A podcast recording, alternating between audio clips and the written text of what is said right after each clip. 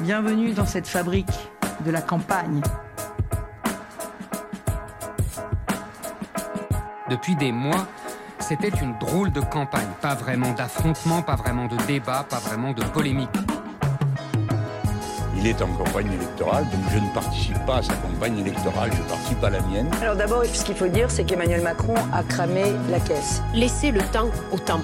Euh, une campagne présidentielle, c'est une course de fond. Quand euh, les machines remplacent les humains, ça va pas, quoi. Je, veux vraiment du service public avec euh, des humains, des fonctionnaires et pas des machines. C'est beaucoup mieux. Ces sujets-là sont des sujets Vous allez les mettre. Et ça doit être des sujets essentiels de la campagne présidentielle. Ça ne doit pas être mis de côté.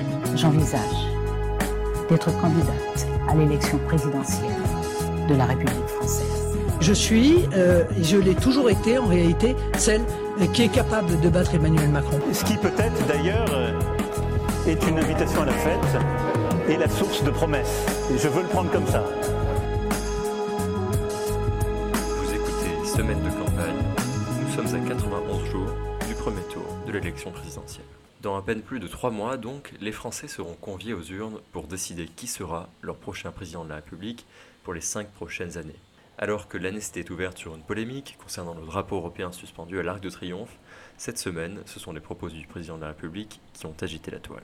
Il y a eu effectivement ces propos hier euh, d'Emmanuel Macron, ces déclarations qu'il a faites dans un entretien aux Parisiens, je le cite, les non-vaccinés, j'ai très envie de les emmerder et donc on va continuer de le faire jusqu'au bout. C'est ça euh, la stratégie, a-t-il clamé dans cet article. Il faut bien voir que ce ne sont pas des déclarations que j'ai faites, c'est dans un entretien de deux heures avec huit de nos compatriotes que l'un de vos confrères avait sélectionnés. La, la totalité des gens avec qui je parlais étaient indignés à l'égard de nos compatriotes qui ne veulent pas se faire vacciner. J'avais face à moi deux soignantes qui me disaient, mais nous, on, pense qu'il ne faut plus soigner les gens qui ne sont pas vaccinés quand ils arrivent aux urgences. De là où je suis, je ne peux pas ne pas être préoccupé par cela. Je voyais des tribunes de médecins disant, nous, on ne veut plus soigner les gens qui arrivent aux urgences qui ne sont pas vaccinés. Et donc, on peut s'émouvoir sur des formes d'expression qui paraissent familières, que j'assume totalement. Moi, je m'émeus de la situation dans laquelle nous sommes. La vraie fracture du pays est là quand certains font de leur liberté qui devient une irresponsabilité un slogan, non seulement ils mettent en danger la vie des autres, mais ils restreignent la liberté des autres. Les commentateurs, journalistes, oppositions et autres figures politico-médiatiques ont d'abord dénoncé une grossière erreur de communication. Mais la sortie d'Emmanuel Macron cette semaine, dans Le Parisien, dans lequel il s'était déclaré déterminé à emmerder les non-vaccinés, est loin d'être une bourde. C'est la forme, d'abord, qui a fait polémique. Largement dénoncée par les oppositions, beaucoup ont souhaité accoler à cette phrase le titre des journalistes d'Avé et l'homme qui avait entre autres coûté sa réélection à François Hollande. Un président ne devrait pas dire ça, sorti en 2016. La forme est bien entendu des plus surprenantes pour un président de la République, d'autant plus pour Emmanuel Macron qui s'est toujours revendiqué d'un langage soutenu. Mais cette phrase n'a une fois de plus rien d'une erreur. Glissée dans un long entretien avec les lecteurs du Parisien, elle a été relue et validée par l'Élysée, conforme donc aux intentions du président de la République. Sur le fond, pourtant, la formule n'a rien de détonnant. Le président ne fait que reformuler la politique sanitaire de son gouvernement, faire peser au maximum les contraintes sur les non-vaccinés. C'est dans cette optique que le pass sanitaire, instauré au printemps 2021, évoluera en ce début d'année 2022 en passe vaccinal, après qu'il ait été définitivement adopté par le Parlement. Mais le coup de maître d'Emmanuel Macron réside dans la portée politique de sa formule, qui piège ses futurs opposants et tourne la situation à son avantage. En déclarant vouloir emmerder les non-vaccinés, il se place dans le camp de la raison, celui des vaccinés, qui représente 90% des Français. Mais plus malin que ça encore, la formule est en fait une question adressée à ses adversaires. Sont-ils pour ou contre le pass vaccinal? Pour ou contre le vaccin? À droite, officiellement, Valérie Pécresse est pour, mais parmi les députés LR, la mesure fait débat. Emmanuel Macron crée donc le désordre parmi les troupes soi-disant unies autour de la candidate victorieuse du Congrès de la droite. À gauche, le sujet est trop sensible pour amener les candidats à prendre fermement position. Tous y perdraient une partie de leur électorat, alors leurs déclarations sont ambiguës. Certains, comme Yannick Jadot, s'y déclarent favorables. En somme, Emmanuel Macron impose à tous les candidats un dilemme. Soutenir le pass vaccinal, donc les contraintes sur les vaccinés, et ainsi rejoindre le camp de la raison qui n'est autre que le sien, et donc à paraître faible sur un plan politique, pas vraiment différent de la politique présidentielle, ou alors assumer de ne pas vouloir emmerder les non-vaccinés se placer à la marge parmi les 10% de non-vaccinés et passer pour des irresponsables.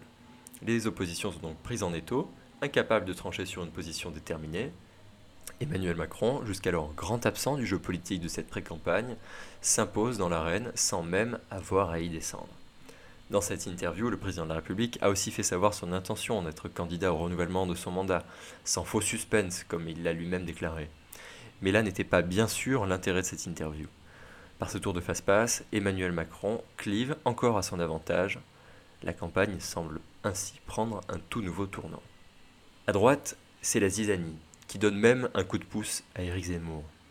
Mais qui dirige vraiment la droite? Qui dirige les républicains?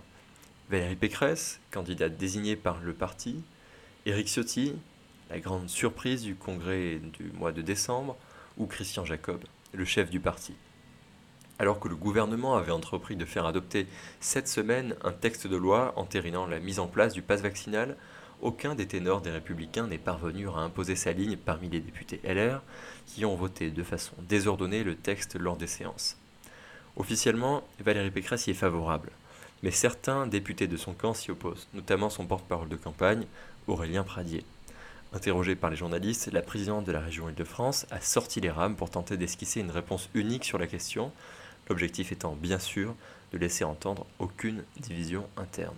Qu'est-ce que vous dites aux députés LR qui ont voté contre le pass vaccinal, dont votre porte-parole d'ailleurs? Non, non, non, non. Je dis que la loi sera votée cette nuit et que la position du groupe, c'est de ne pas s'opposer à ce pass. Et c'est la position. Pradier a voté contre. Non, il n'y a pas eu de vote, monsieur. Vous le savez bien, vous m'avez. Julien Aubert, Julien Aubert a dit qu'il votait contre.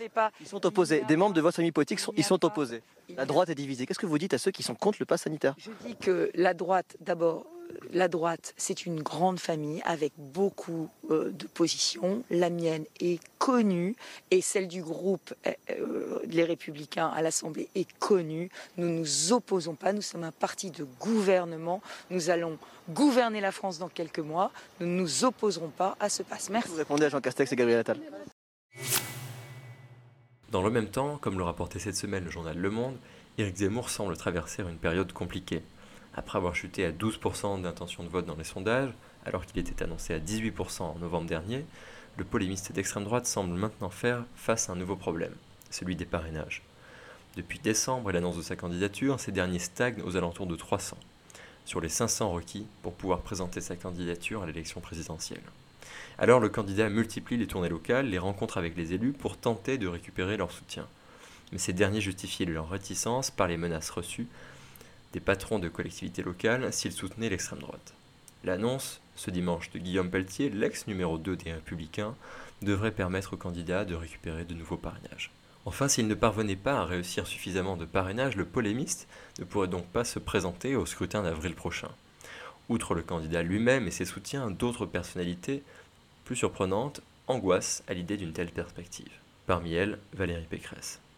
Pour espérer réaliser un bon score au premier tour, Valérie Pécresse a besoin d'une extrême droite divisée, ou du moins d'un élément perturbateur de la candidature de Marine Le Pen. En interne, chez les Républicains, certains maires auraient donc reçu la consigne de parrainer le polémiste au nom de la tenue d'un débat démocratique. De son côté, la direction du parti dément. En 2022, la gauche sera-t-elle encore plus désunie? En 2021, la gauche avait déjà affirmé ses différences avec force, notamment en refusant toute idée de candidature commune après la proposition surprise d'Anne Hidalgo, court en décembre, de tenir une primaire de la gauche. En 2022, la gauche sera probablement plus divisée encore. Christiane Taubira, qui s'était laissé un mois de plus pour réfléchir à une éventuelle candidature à la présidentielle, devrait officiellement annoncer son départ en campagne dans les prochains jours. Elle a annoncé qu'elle officialiserait définitivement celle-ci si elle remportait la primaire populaire organisée fin janvier par des militants de gauche.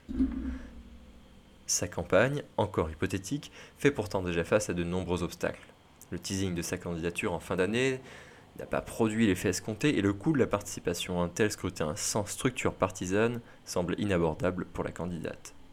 Cette nouvelle semaine de campagne s'achève avec un spectre politique encore plus fracturé et des débats ramenés autour de la question sanitaire, alors que le variant Omicron se propage de façon massive en France. La semaine prochaine sera notamment l'occasion de constater Quels seront les effets pour le désormais encore plus presque candidat Macron de sa phrase sur les non-vaccinés et sa récente prise de présidence du Conseil de l'Union européenne